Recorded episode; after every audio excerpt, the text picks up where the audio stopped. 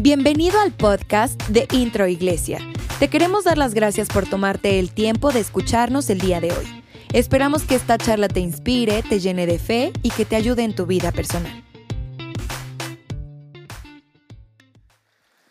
Siempre en nuestra relación con Dios es importante que podamos entender que el Señor nos quiere llevar a más. Diga conmigo, el Señor me quiere llevar a más. Y vamos por favor a Nehemías en el capítulo 2, en el versículo 11. Estamos avanzando a través de la, de la serie Reconstruyamos. Pero hoy quise ponerle eh, un subtítulo a, Reconstruyamos. Recuerden que en esta serie eh, estamos viendo constantemente cómo el Señor nos lleva a través de su palabra y quiere llevarnos a que entendamos que Él quiere que nosotros seamos personas de acción, de decisiones. Y el, y el subtítulo eh, es la fuerza de la acción. Diga conmigo, la fuerza de la acción. Nemías, un hombre escogido por Dios para reconstruir una ciudad que se encontraba en ruinas.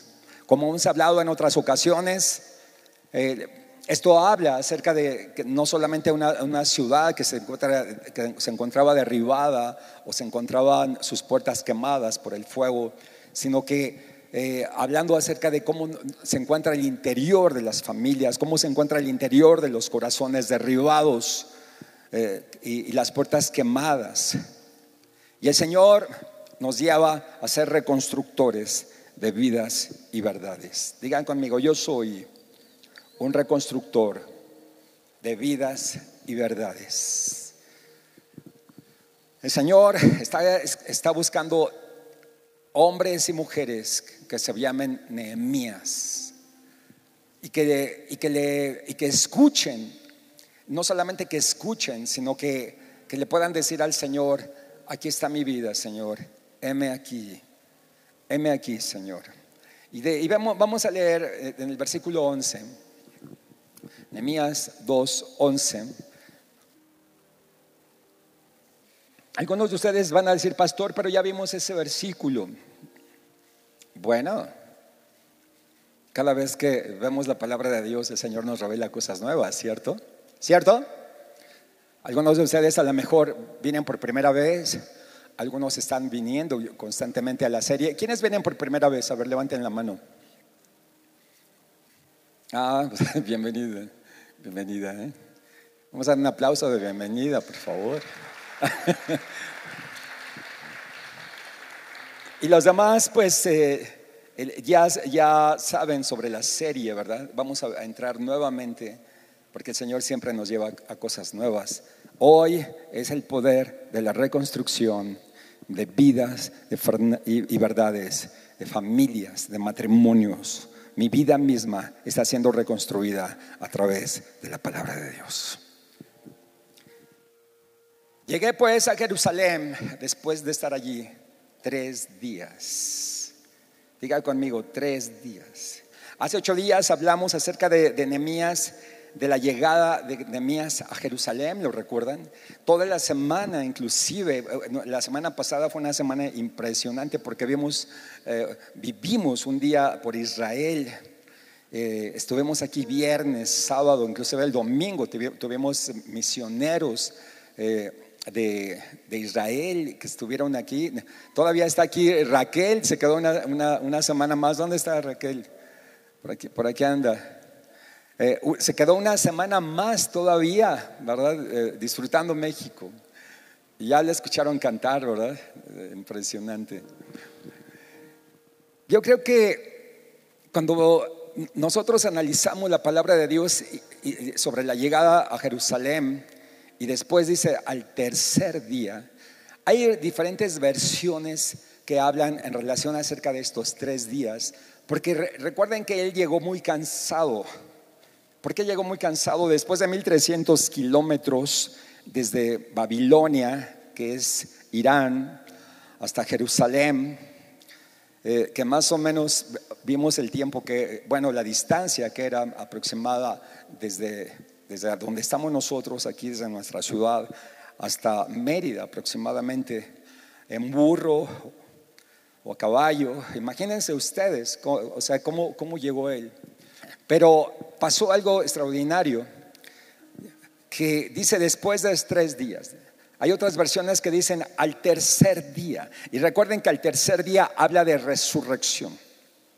Al tercer día nos habla siempre de que va a suceder algo. Él no llegó inmediatamente y comenzó luego, luego, luego en su papel o en su labor de reconstructor, o luego, luego a comenzar a juntar gente para esta gran eh, labor o este gran llamado que él tuvo de reconstruir, ni le dijo a la gente eh, que él traía cartas especiales para reconstruir. No, no, no, no, no. Él se esperó. Y al tercer día, yo quiero decirte que Dios va a obrar en tu vida porque viene resurrección. Viene resurrección. Jesús tuvo que pasar situaciones muy difíciles, obviamente, ustedes saben. Él, él eh, eh, sufrió por nuestros pecados, murió en la cruz, pero Él resucitó para darnos vida. Diga conmigo, Él resucitó para darnos vida. Entonces viene un tercer día, viene un tercer día, viene resurrección. Y como lo hemos comentado antes, tú no puedes resucitar si no has muerto. Diga conmigo, yo no puedo resucitar si no he muerto. ¿Morir a qué? A mis pasiones, a mis deseos, morir a todo aquello que me aleja de Dios. Ahora yo podría decir morir a mis sueños, pero quiero hacer un énfasis en relación a esto. No es que mueras a tus sueños, es que le entregues tus sueños al Señor y Él te va a resucitar y te va a poner cosas mayores aún de lo que tú has soñado. ¿Sí me explico? A veces nuestros sueños son así, miren. El Señor no te quita tus sueños, te da cosas mucho mayores, pero quiere que tú se los entregues. Tus sueños, tus metas, todo lo que tú te puedas imaginar. Así es que dice la palabra de Dios que seguimos, seguimos leyendo, seguimos leyendo, ¿sí? Eh, en relación a estos versículos. Diga conmigo, viene mi tercer día, viene resurrección. Y dice la palabra de Dios, en Mías 2, 11. Me levanté de noche yo y unos pocos varones conmigo. Ya, ya hemos tocado este tema de los pocos varones, ¿recuerdan? Eh, lo subtitulé El poder de pocos eh, o el poder de los pocos, eh, lo, que puede suceder a través de pocas personas comprometidas, que normalmente son un 20% en un total los que se comprometen en la fuerza, eh, la fuerza para lograr objetivos, para lograr resultados. Eh, esos pocos varones hicieron posible lo que el, el otro 80% no lo pudo haber hecho. Y no declaré a hombre alguno lo que Dios había puesto en mi corazón. Si yo fuera poniéndole títulos a cada versículo, para aquellos que acostumbran eh, escribir, yo lo voy a hacer, ¿sí? O sea, ya he puesto subtítulos, pero voy a escoger una palabra eh, que es la que salta como el rema, para que, para que ustedes lo puedan eh, de alguna forma asimilar de una manera más poderosa. en el versículo 11, la palabra clave es el tercer día. ¿Sí? ¿Ok? Aquí la palabra clave en el versículo 12, la palabra clave dice que Dios había puesto en mi corazón que hiciera en Jerusalén. regrésalo un poquito, por favor. Versículo 12. Levanté de noche, yo y unos pocos varones conmigo no, la palabra clave es no declaré. No declaré. O sea, no le dije a nadie. Saben, hay cosas que, que, que nosotros las recibimos en el corazón y lo tenemos que asimilar en la soledad. Lo tenemos que asimilar nosotros solos. Recuerdo el caso de la Virgen María, que dice que ella, después de haber recibido la palabra de parte del ángel, dice que guardaba todas estas cosas en su corazón.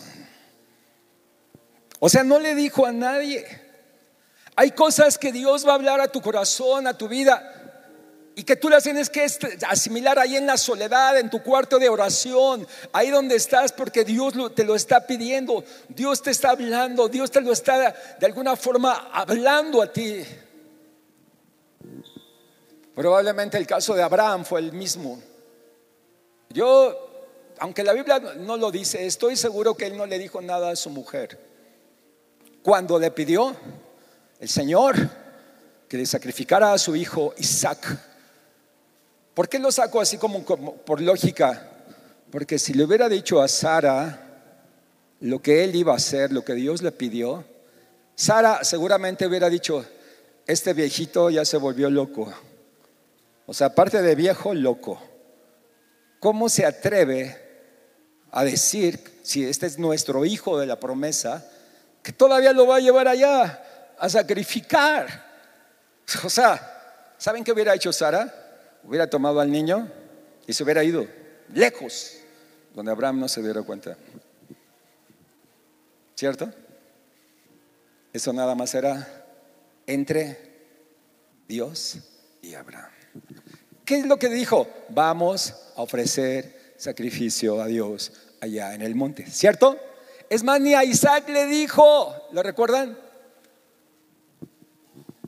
Isaac cuando iban a la mitad, el Isaacito, dijo, papá, traemos la leña, traemos, o sea, todos traemos todo, hasta el fuego. Pero papá, ¿dónde está el cordero? ¿Dónde? O sea, era algo muy íntimo, hay cosas muy íntimas. Recuerden que allí profetizó Abraham y dijo, Dios proveerá el cordero. Profetizó no solamente en el sentido de que Dios iba a poner el cordero, sino que estaba hablando de que en un futuro Dios iba a dar a Jesús como cordero, que él iba a ser el cordero.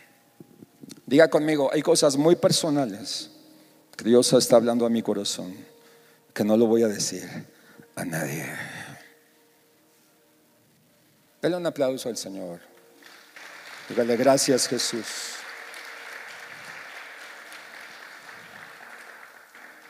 Gracias Jesús. Ahí vamos a hablar que Dios te habla en la soledad. En momentos de soledad. Y no lo vas a decir a nadie. Ahí en tu cuarto de oración Dios te revelará Dios te revelará y te da esa fuerza, te dará esa fuerza. Solamente tú y Él. habrá, cosas que aún no comprenderás, no entenderás. No esperes entenderlo todo ni comprenderlo todo. Yo me quedo con las palabras que el Señor le dijo a Pedro. Lo que yo hago ahora, tú no lo entiendes, pero lo entenderás después. Vamos a Vamos al versículo, por favor. Me levanté de noche, yo y unos pocos varones conmigo, no declaré a hombre alguno lo que Dios me había puesto en mi corazón que hiciese. Eh, estamos viendo la nueva versión internacional, ¿eh? Eh, que hiciese en Jerusalén. Y ahí mismo en el versículo 12 dice, ni había cabalgadura conmigo excepto la única en que yo cabalgaba. Diga conmigo, no había cabalgadura. O sea, el único que llevaba, hay traducciones que dicen que iba en burro. El único burro o el único animal, la única montado, donde iba montado, él era única. Nadie más tenía cabalgadura, solo él. Solo él. Yo aquí puedo ponerle un subtítulo, el poder de uno. Diga conmigo, el poder de uno.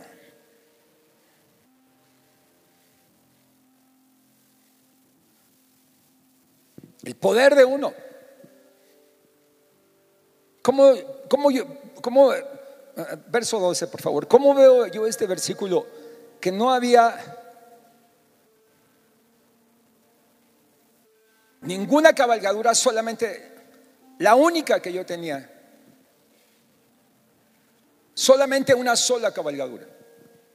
Hay cosas que Dios las habla y que son solamente para ti, para nadie más. Puedo hablar de responsabilidad, puedo hablar de llamado, puedo hablar de una revelación que Dios te lo dijo a ti. Como decimos, no, decimos nosotros, en el caso de Isaías, cuando él dijo, heme aquí, envíame a mí. Era muy personal, ¿cierto? Pero hay personas que dicen, heme aquí, envía a mi hermano.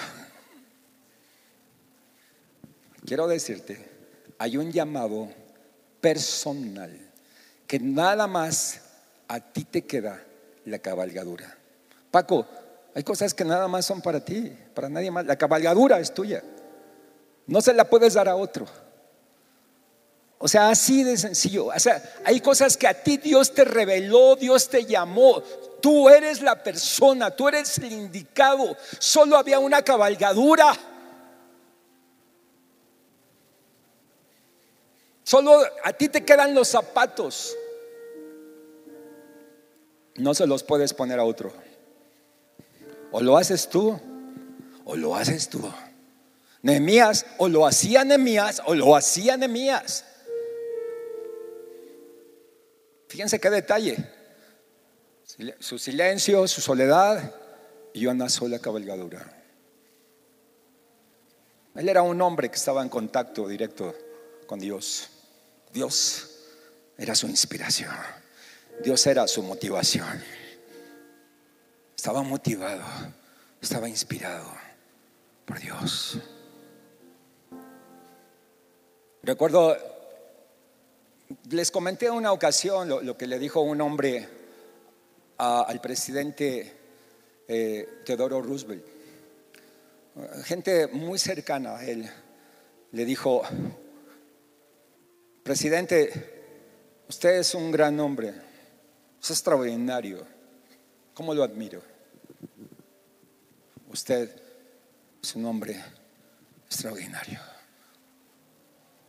Y el presidente le contestó, yo soy un hombre ordinario que siempre está inspirado. Soy un hombre ordinario que siempre está motivado. Diga conmigo, yo soy una persona común. Ya no somos tan corrientes porque ya se pagó un buen precio. Pero siempre, este, siempre estoy inspirado. Siempre estoy motivado. ¿Quién es mi inspiración? ¿Quién es mi, mi motivación? Díganme, ¿quién es? No, no es un hombre, no es una mujer, ni una situación. Mi primera motivación debe de ser Él y solo Él. Porque cuando te quitan a ese hombre o a esa mujer, ese esposo, esa esposa, ese hijo, esa hija, o ese trabajo o esa cuestión material, cuando es quitada, entonces quiere decir que ya se te quitó tu inspiración y tu motivación. Cuando tu motivación es Cristo, cuando tu inspiración es Él, te pueden quitar todo, lo que sea, aún perder lo más que puedas tú apreciar en esta vida. Seguirás adelante, seguirás adelante. Seguirás luchando, seguirás conquistando, seguirás guerreando, aunque te cueste la vida. Dale salvación al Rey Jesús.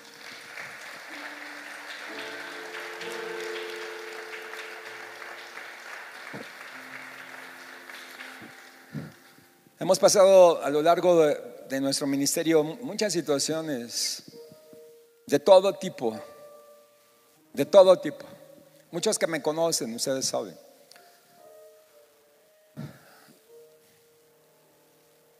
Les voy a decir sinceramente, si llegan desánimos, a veces quieres tirar la toalla, a veces dices hasta aquí ya, ya no, ya no, ya no puedo, hasta aquí, ya me doy por vencido. Pero como, Jeremías, Jeremías le dijo al Señor, ya no voy a seguir predicando, estos son unos necios, cabeza dura, ya no lo voy a hacer porque todo el tiempo predicaba y no le hacían caso y al contrario lo criticaban. Ya no voy a seguir hablando, ya me voy a quedar callado, dijo Jeremías. Pero él escribe más adelante, dice, me sedujiste, oh Señor, y fui seducido, más fuerte fuiste que yo, y me venciste. Había un fuego dentro de mí que no pude resistirlo. Cuando ese fuego está quemando tu corazón, Tú te levantas porque te levantas, porque es el poder del tercer día, porque es el poder de la resurrección, porque es el poder del Espíritu Santo. Es que el mismo poder que levantó a Jesús de entre los muertos es el mismo poder que te levanta, que te vivifica. No importa la circunstancia que estés viviendo, no importa lo que te, esté pasando, sigues adelante, porque ese fuego ese fuego que hay en ti no te permitirá que te quedes callado. Seguirás adelante, seguirás hablando, seguirás conquistando, seguirás ganando. Aunque te critiquen, aunque te desprecien, aunque te cierren la puerta, aunque te corran. Hay un fuego que es mucho más poderoso. Y como cantaban un, viejo canto, yo siento un fuego un fuego que me está quemando. Es el Espíritu que me está llenando. Es el Espíritu que me está bautizando. ¿Sienten ese fuego? ¿Sienten ese fuego? ¿Sientes esa pasión por Dios? Esa pasión que te levanta a cada día a la conquista. Y no importa que estés cansado, no importa que te, que, te, encuentres en las últimas. Miren, si yo les cuento cómo tuvimos esta semana, fue una semana de, mucho trabajo. ayer desde las 6 de la mañana nos levantamos, fuimos a la Ciudad de México. Tuvimos todo un día todo intenso, intenso, en un seminario. Hasta las 12 de la noche. Nos estábamos acostando a las 2 de la mañana en, donde se abrió nuestra nueva sede del, colegio Harvest en Interlomas. Que una super bendición. Un aplauso, por favor. ¿Verdad? Empezaron con 10 niños. 10 niños. Que les cayó el 20 a los papás del poder, del poder de la, de la educación cristiana. Y el esfuerzo que se hace, obviamente, porque no es gratis, hay un esfuerzo, hay un sacrificio, pero nuestros papás están contentísimos. Los pastores que abrieron, que abrieron esta escuela, quiero decirles, ellos vinieron durante seis años, estuvimos hablando, durante seis años, desde, desde Interlomas, de lunes a viernes traían a sus hijos y los recogían. Durante seis años, o sea, pagaron un precio. Y ahora su hija, algunos de ustedes la conocen, Dana, es la directora del colegio. Pues Lila, tú fuiste testiga de esto. Lila, Lila tú los, los llevabas, ¿verdad? Tú los llevabas, ellos los traían. Sí, ahí está el testimonio. De veras. Es, impresionante cuando tomas la visión de algo. Ellos, ellos, los mismos hijos dijeron, esto funciona, esto es poderoso. Saben, todo, todo tiene un precio, nada es gratis. Lo único que es gratis es la salvación. Y aún la salvación tuvo un precio muy alto, que fue la sangre de Cristo. Ay, Señor, gracias. Vamos a seguir leyendo no quiero que me gane el tiempo. Verso, bueno, entendimos el, poder de uno, ¿verdad? Que nada más la cabalgadura es para mí, ¿ok? ¿Cierto? Nada más. Y si Dios te llamó y te pidió algo, no le pases el paquete a alguien.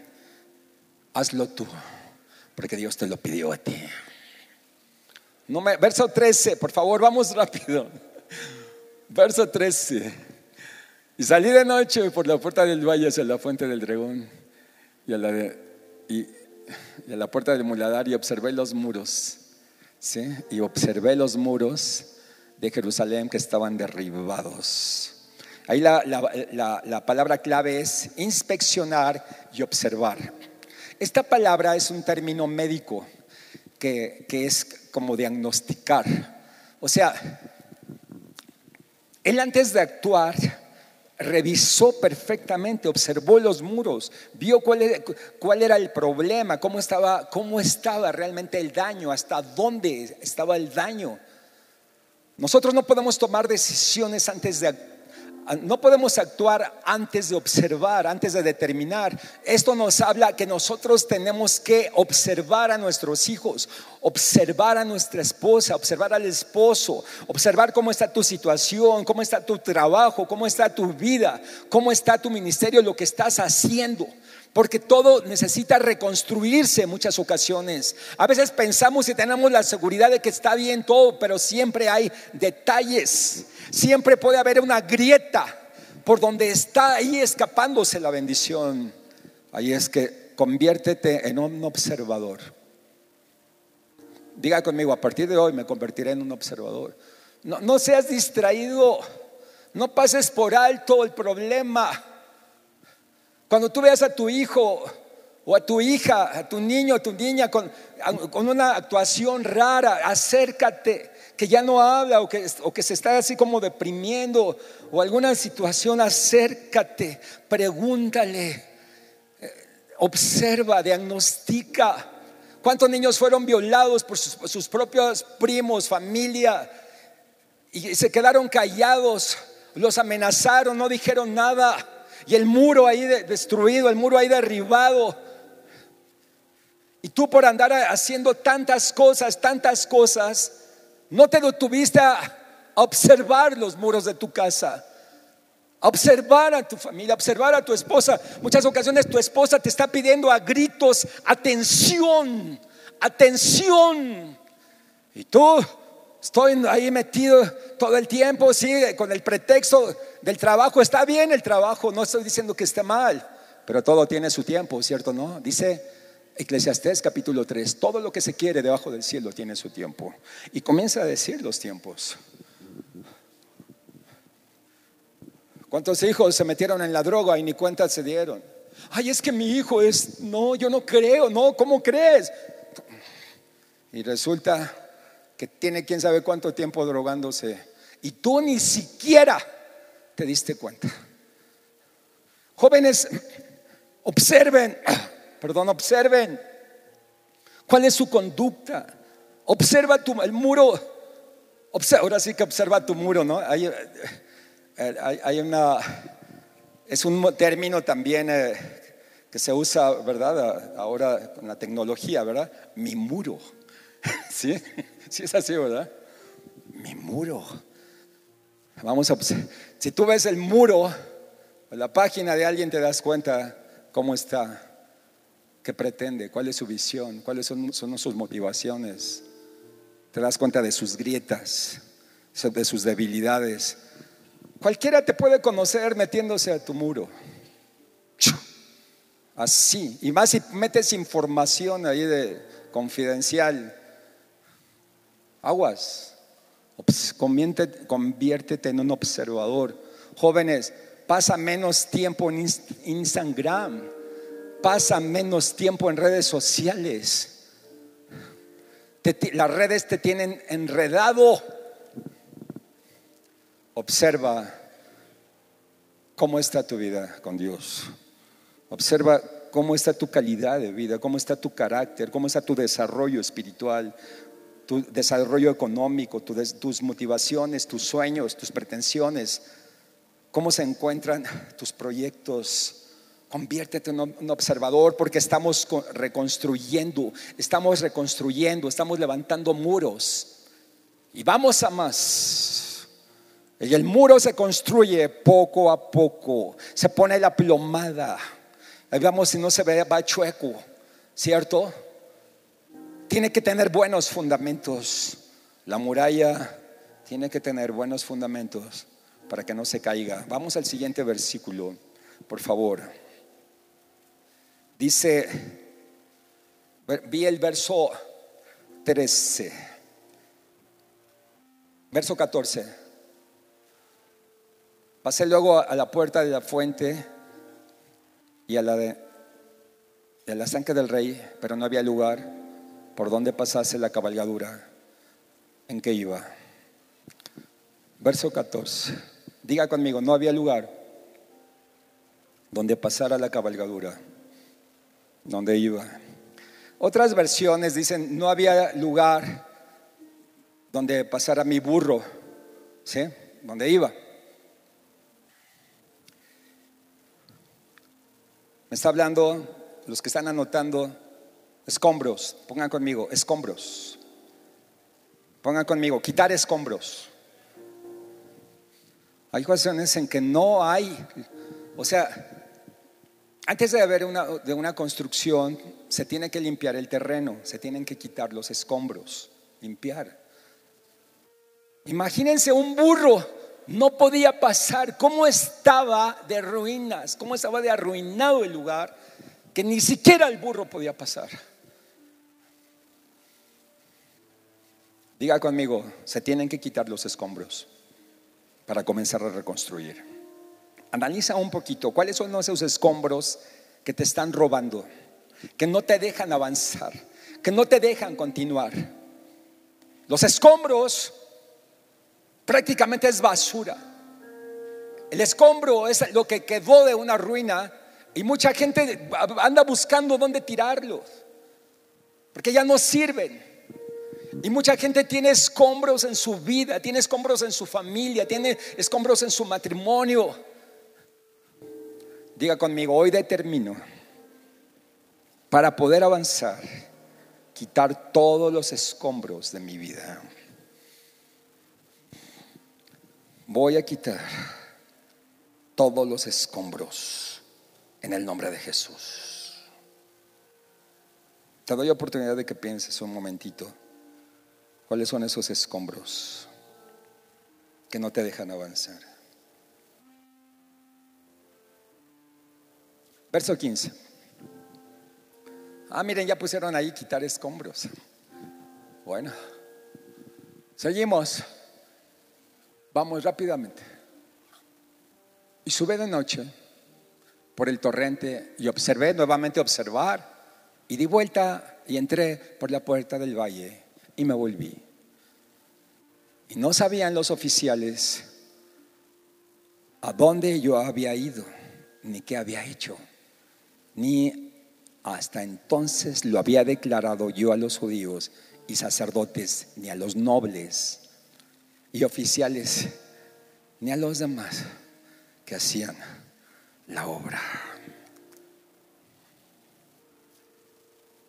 Ya les hablé acerca de, las cosas de la intimidad, de las cosas que nada más son para mi corazón, que yo a nadie se lo voy a decir, solamente es entre Dios y yo. ¿Cierto? El siguiente versículo, por favor.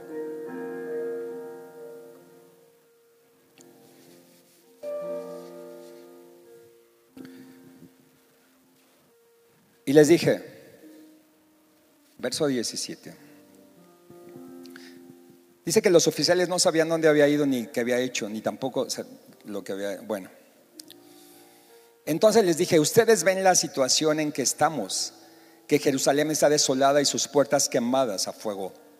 Vengan, reedifiquemos la muralla de Jerusalén para que no seamos más motivo de burla.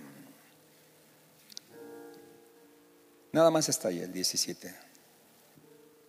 Nuevamente lo voy a leer, verso 17. Les dije pues, vosotros veis, es que siempre les pido la versión internacional porque siento como que estoy en Guatemala o en Argentina, pero está bien. es la palabra de Dios, ¿verdad? Les dije, pues vosotros veis el mal en que estamos. Allí vamos a subrayar estamos, el mal en que estamos. En Jerusalén, en mi casa. Sigamos. Está desierta. Sus puertas consumidas por el fuego. Vengan. Está retando, les dice, edifiquemos el muro de Jerusalén y no estemos más en oprobio. La, nueva versión internacional y la Reina Valera dicen, reconstruyamos, porque es el tema general de nuestra serie, reconstruyamos. Pongan, pongan ahí entonces eh, en el verso 17 la palabra reconstruyamos.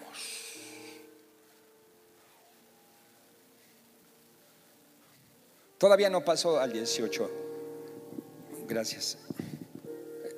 Reconstruye tu vida. Reconstruye tus sueños. Reconstruye tus motivaciones. Él está hablando con el pueblo, está hablando con la gente. Los está desafiando para que sigan adelante. Los está desafiando para que no se den por vencidos. Los está desafiando para que continúen está hablando con gente que tenía sus ánimos por los suelos.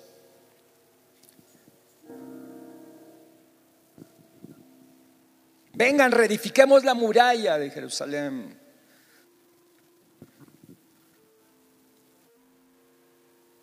Para que, dice, reedifiquemos, dice, para que no seamos más motivo de burla. Diga conmigo, para que no seamos más motivos de burla. Han hablado mal de ti, te han criticado, te han, se han burlado de ti, te han dicho tú con todo esto, con todo lo que haces, mira cómo estás, cómo te encuentras. Yo les aseguro que mucha gente los ha criticado. Si a David le decían, ¿dónde está tu Dios? Y él se encontraba en una situación bastante difícil. Aquí la fórmula es reconstruyamos para que no seamos más motivo de burla.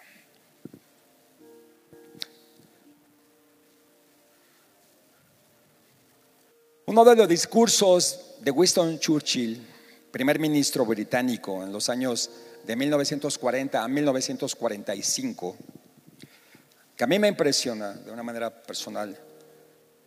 Él dijo, no tengo nada que ofrecer, sino trabajo, lágrimas, sudor y sangre, pero la victoria a toda costa, la victoria a pesar de todo el terror, la victoria por más que el camino sea largo y duro, porque sin la victoria no hay supervivencia.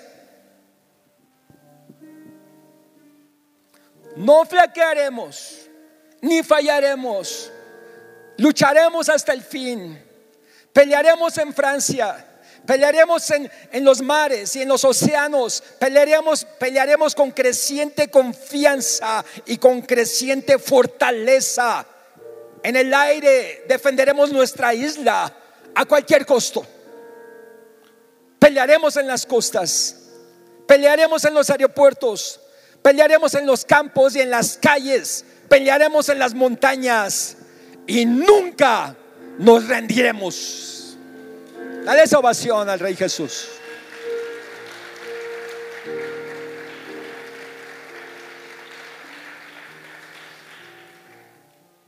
Le dijo al presidente de los Estados Unidos el 9 de febrero de 1941 a través de una transmisión de radio, denos las herramientas y nosotros terminaremos el trabajo. impresionante este hombre. Lo lograron, lo lograron, lo lograron. Necesitamos ese espíritu, ese carácter de determinación para lograr todo lo que nos propongamos.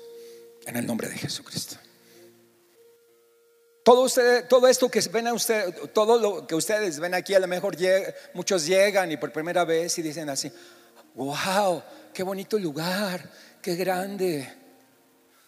Les digo una cosa, no debemos ningún, ni un quinto. Vamos día a día, constantemente. Ha costado mucho sacrificio, muchas pruebas, muchas situaciones. Los que han estado con nosotros desde el principio, levanten la mano, por favor. Veo, muchas manos y saben el esfuerzo, el sacrificio. Y si se dan cuenta, no hemos terminado todavía. Estoy hablando de una obra material, pero mucho más fuerte es la obra espiritual. Nos hemos proyectado hacia muchos lugares, hacia el exterior. No solamente en el interior, porque estamos siendo reconstructores de muros, de vidas, de familias. Todo tiene un precio.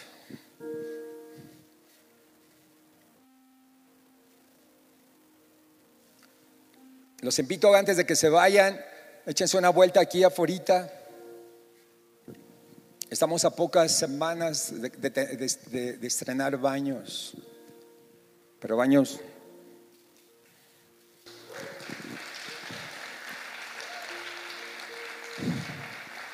Obviamente faltan muchos detalles.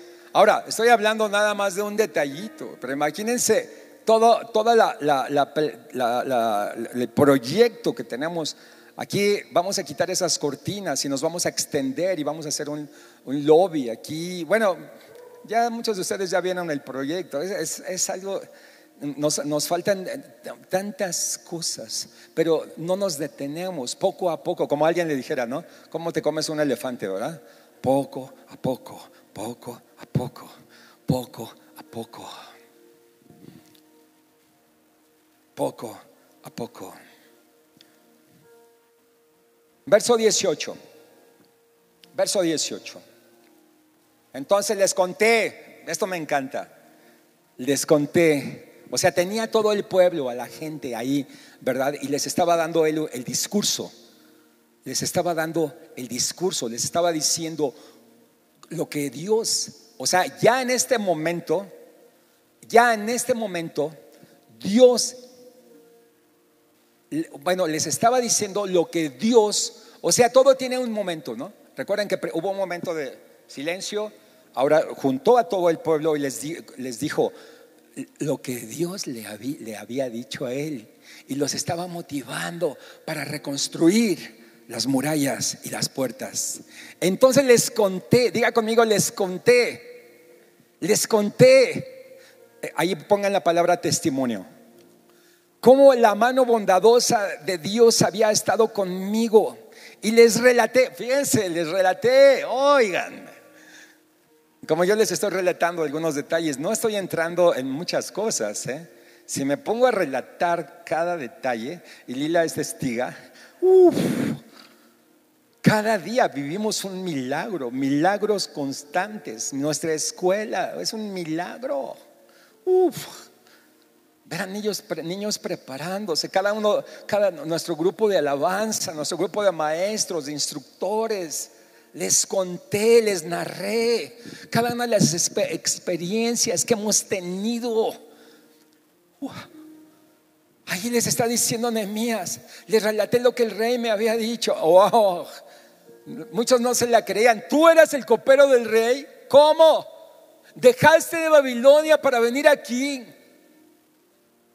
Como a mí muchos me decían, no me vas a, no me vas a decir que, que vas a dejar allá donde tú estabas, al lado de tu pastor, con un ministerio impresionante. Yo era líder de jóvenes, era el segundo de mi pastor. Muchos saben la historia. Y Dios me puso una carga por esta ciudad.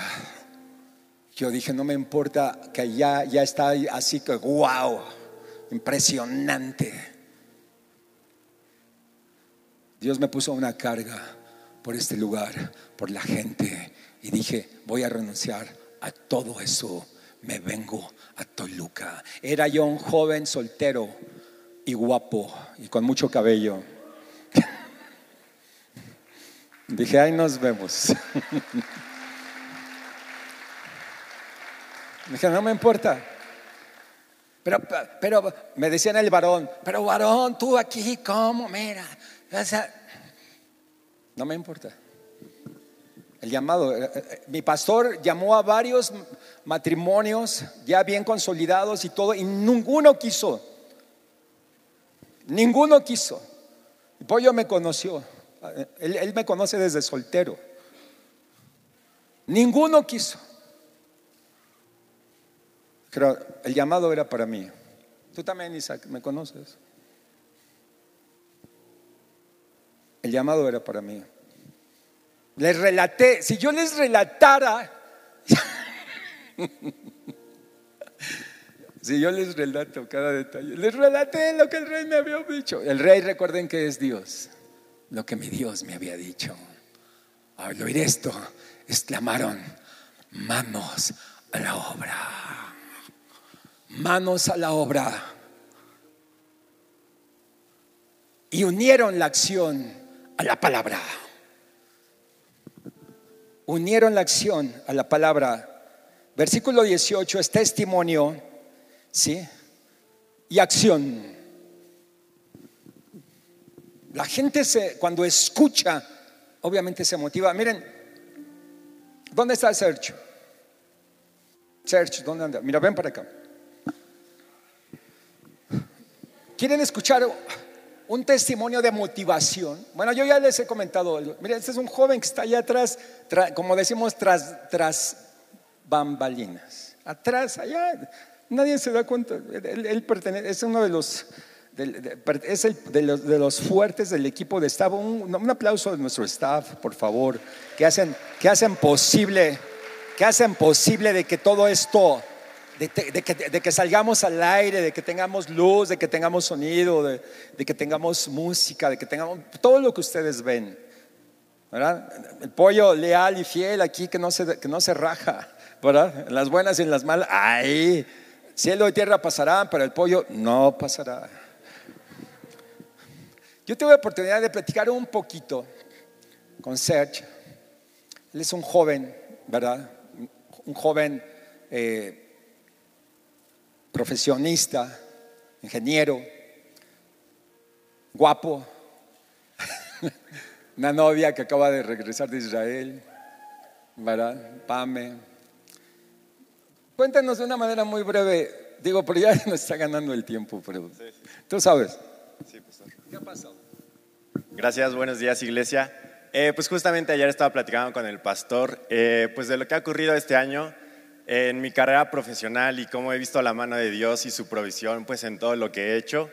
Hace menos de un año, en octubre, eh, yo cambié de trabajo. Cambié de trabajo, una mejor posición, un mejor sueldo.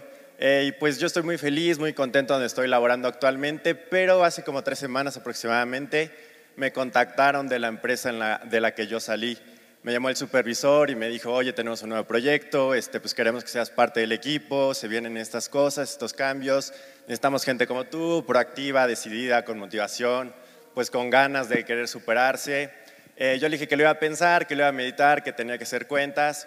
Una semana después me llamó el gerente, también el gerente se contactó conmigo y me dijo como, oye, ¿sabes qué? Si queremos que vengas con nosotros, ¿cómo le podemos hacer? ¿Qué te podemos ofrecer? Queremos que pues vuelvas con nosotros, ¿no? Tenemos proyectos muy fuertes y pues queremos que estés laborando con nosotros. Entonces, pues bueno, después de orarlo, este, eso es platicarlo con mis autoridades igual, pues tomé la decisión ¿no? de cambiar de trabajo, eh, es una mejor posición, es un mejor sueldo. Y pues yo le decía al pastor ¿no? que realmente lo que yo veía era la provisión de Dios. En menos de un año, pues yo cambié de trabajo dos veces, mi sueldo se duplicó prácticamente, entonces he visto cómo Dios ha estado allí, cómo ha sido fiel, cómo cuando uno se compromete, ¿no? Con sus diezmos, con sus ofrendas y con el servicio a Dios, como dice el pastor, ¿no? Muchas veces venimos y servimos y lo hacemos para Dios 100% porque sabemos que tenemos que llevar su obra, ¿no? De una o de otra manera cada uno estamos eh, aquí parados haciendo una tarea, entonces yo veo cómo Dios es fiel, cómo Dios cumple los anhelos de nuestro corazón y cómo las puertas tocan a nosotros, ¿no? También era algo que le decía al pastor,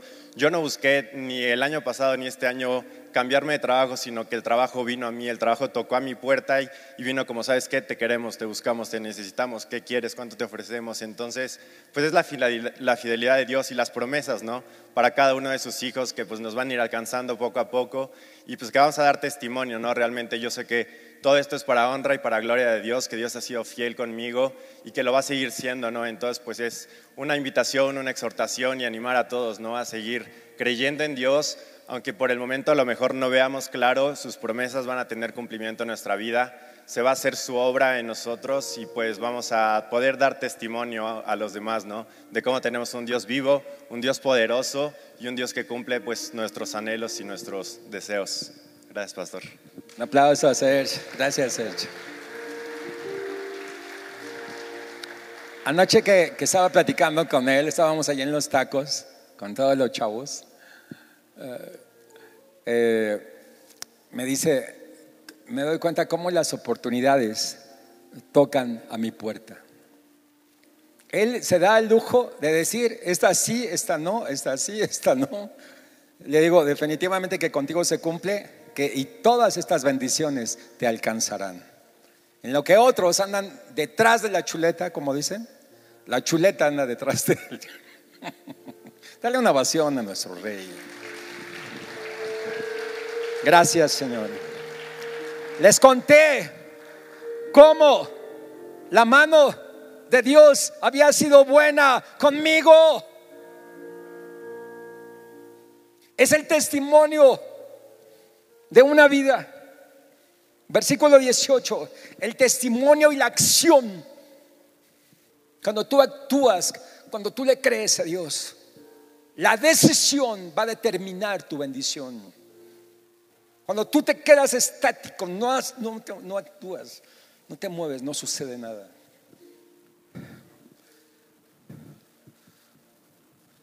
Hoy el Señor quiere darnos más, nos quiere bendecir más.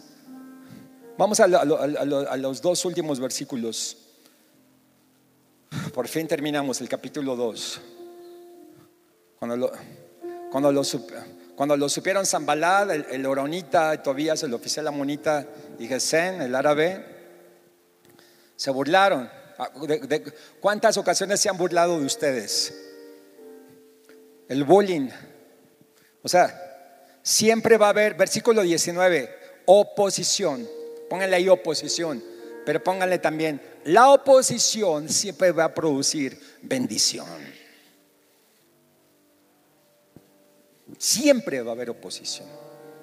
Siempre.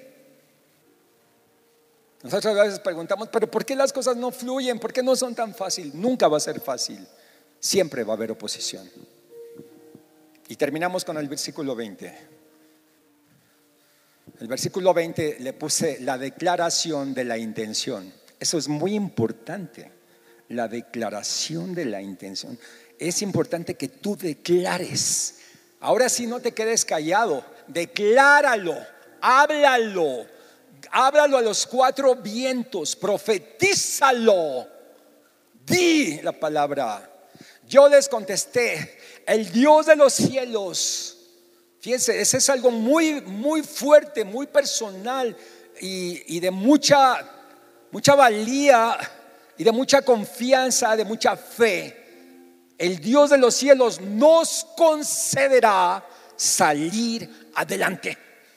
Esa es una confianza tremenda, ¿no? En medio de la posición, ahí con el tal Zambalad el Tobías y el Gesem, que estaban ahí todo el tiempo queriéndolo destruir, matar. Él les dijo, vamos a salir adelante, a pesar de todo lo que ustedes digan. El Dios de los cielos nos va a conceder, o sea, está poniendo en primer lugar a Dios, nos va a conceder salir adelante. Nosotros, sus siervos, wow, tenía identidad, era siervo de Dios. Tú tienes identidad. Raquel, tú tienes identidad. Tú eres una sierva de Dios. Tú sabes, aún de todas las situaciones difíciles que pasaste este año, Discúlpame lo que voy a decir. Raquel perdió a su, a su esposo ahora en COVID hace poquito.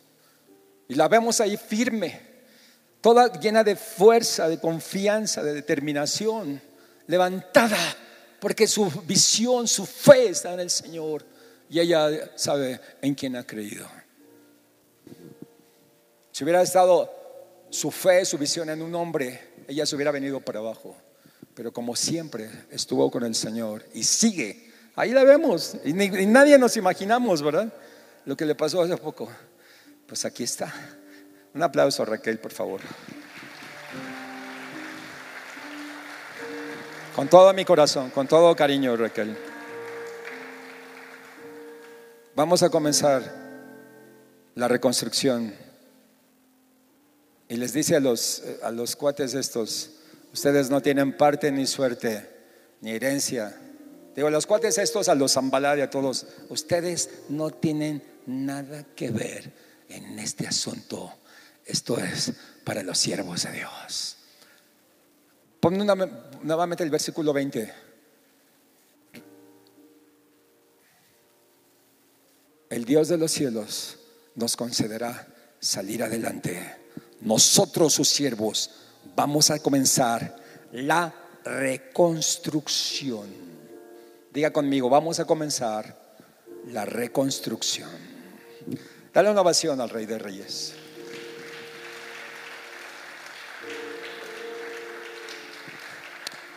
Varones, antes de que se me pase, este martes tenemos reunión presencial.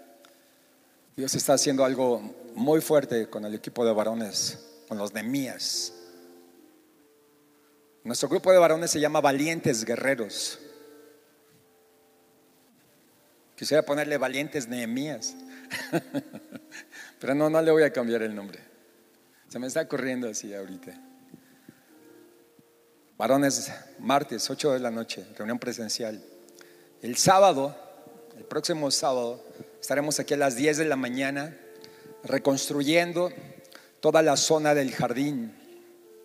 Quiero invitarles para que vengan hombres y mujeres, vengan. Hay un grupo pequeño, le digo el poder de los pocos, ¿verdad? Como cinco o siete mujeres que son las que están trabajando. Eh, cada semana vienen y están allí. Un aplauso, por favor. Eh, mi, esposa les llama las hortaliceras. Pero necesitamos manos porque nos está ganando ya la lluvia. Necesitamos manos. Tráiganse todo lo que tengan de jardinería a las de, las 10 en adelante. Eh, vienen, vienen cosas muy buenas. Es que es tan grande este lugar que se requiere, ustedes saben, una casa con un jardincito, si no cortas el pasto, uh, y no nos damos abasto, no nos damos abasto. Pero el poder de la reconstrucción también necesita dinero. Ya conmigo, la reconstrucción necesita dinero. pastor, ¿nos va a pedir dinero? No, yo no, yo quiero que ustedes sean bendecidos, más. Yo no les voy a pedir dinero.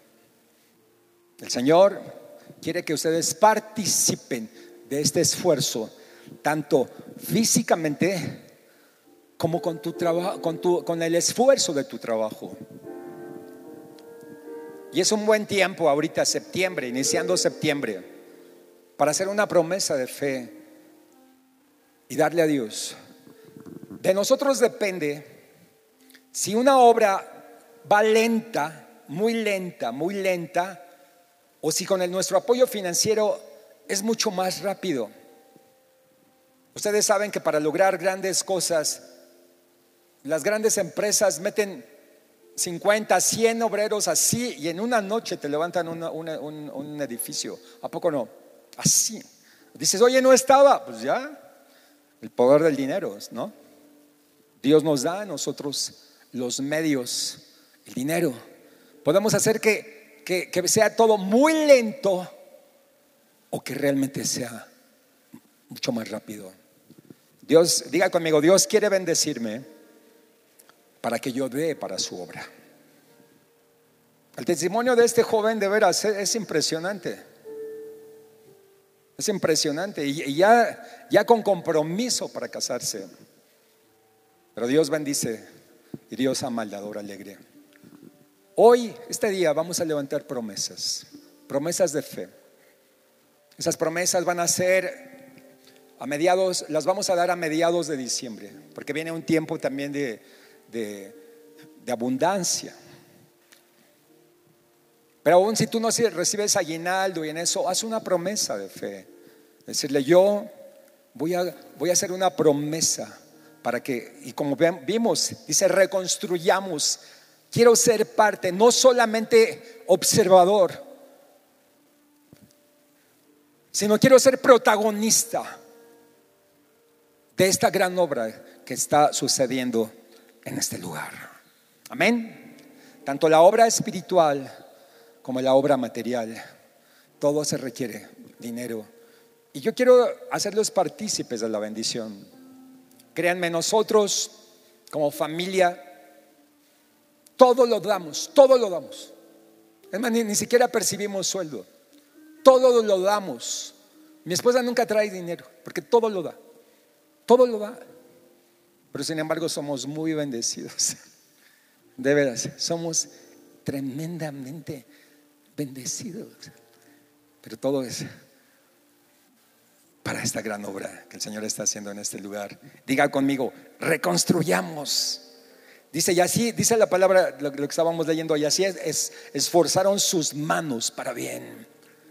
Y fueron motivados a esta gran reconstrucción y siguieron adelante. Dele un aplauso al Señor, por favor. Dile gracias, Señor.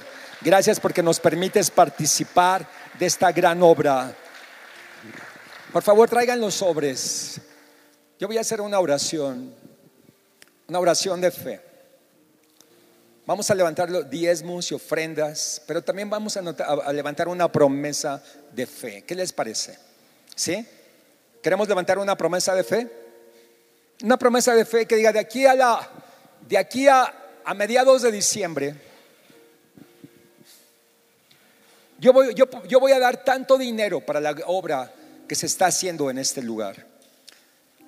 Quiero darles un testimonio rápidamente. Nuestro querido Wayne Myers, un hombre que aproximadamente nos ha visitado en el, en el trayecto de su ministerio unas cinco o siete veces, muchos se acuerdan de él. La semana pasada cumplió 100 años. ¿Sí? Es uno de los hombres que más ha bendecido a la iglesia de Dios en México. Cuando Él nos ha visitado, que Él ha levantado promesas, algunos de ustedes se acuerdan, de veras, Él ha sido uno, creo que ha sido una de nuestras inspiraciones y motivaciones para lograr lo que nosotros tenemos. Y Él puso la primera, o sea, lo primero, dijo, ahí va por delante. Y yo los motivo. Y, así siguió, y, y todo lo que ustedes han visto ha sido en base a promesas de fe. Yo, veo, yo lo veo en el sentido natural ahorita tan difícil, en el sentido natural, estoy diciendo, comprar una propiedad. Miren, muchas, muchas iglesias de veras no tienen, bueno, la mayoría rentan, son muy poquitas las que tienen una propiedad. Y las que tienen una propiedad es, es un lugar chiquito. La mayoría rentan. Nosotros decimos de veras, wow donde estábamos, donde estuvimos ayer, allá en, Interlomas, a pesar de que es un lugar de alto nivel, el lugar de ellos mide 350 metros y lo rentan. 350 metros y es rentado. Y saben, están así las sillas, pegaditas. O sea, tienes que pasar así, mira.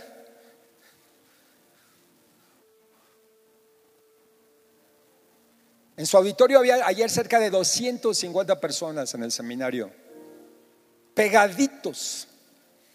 Digo, de veras que Dios ha sido bueno con nosotros. Y no tienen un lugar, pagan renta. Yo sé, y voy a hacer una oración para que muchos de ustedes que pagan renta también tengan su propia casa. Muchos de ustedes que tienen el anhelo de tener un vehículo lo tengan también.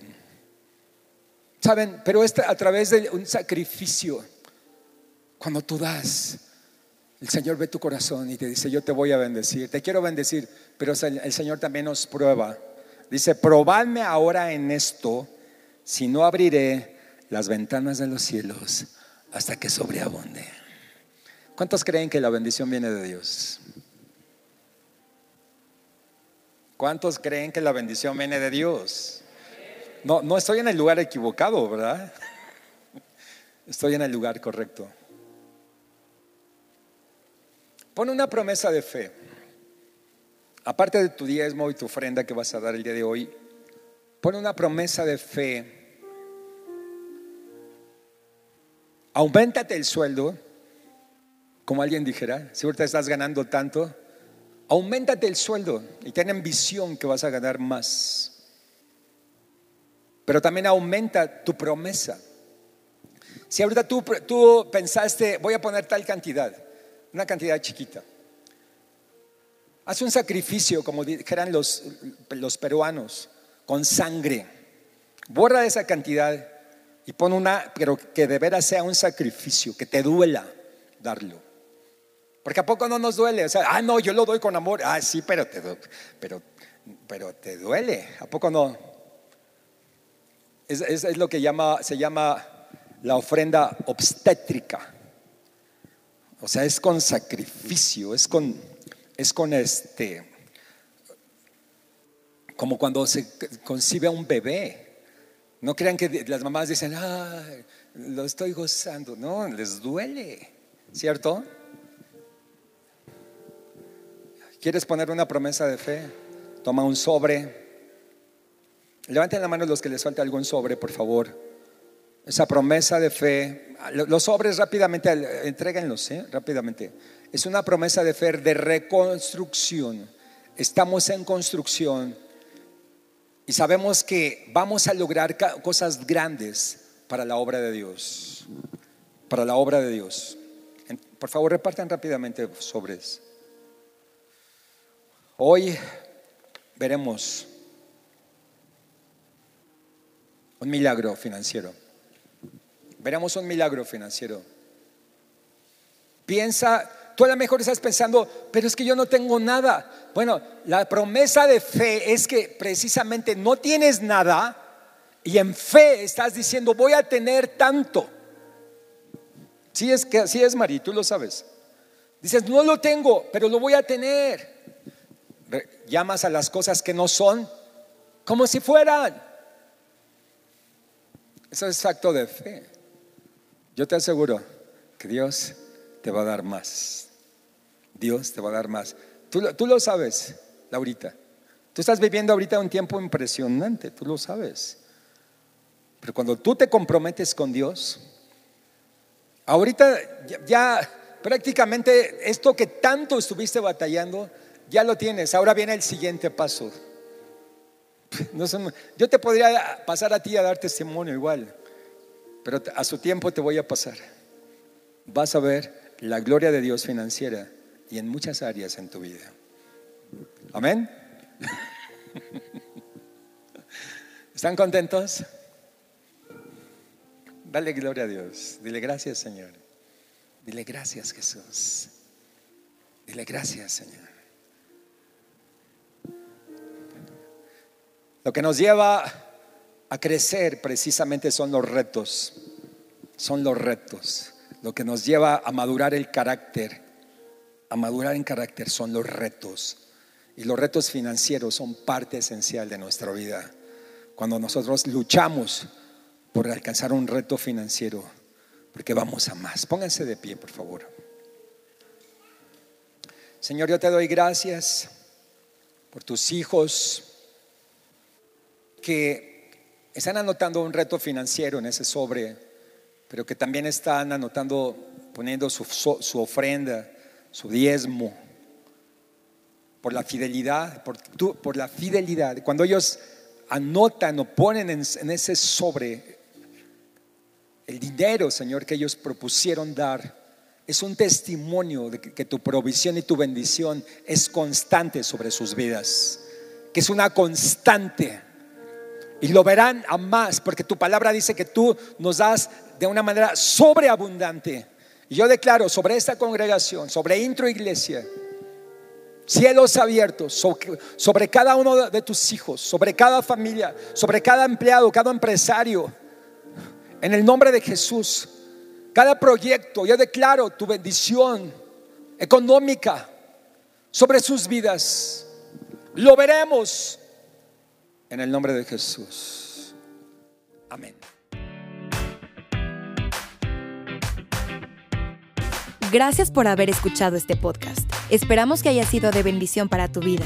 Recuerda que puedes apoyar este ministerio a través de nuestra página web introiglesia.com diagonal dar y sembrar una semilla para que personas semana a semana puedan conocer a Jesús. Síguenos en Facebook e Instagram como Introiglesia. Dios te bendiga.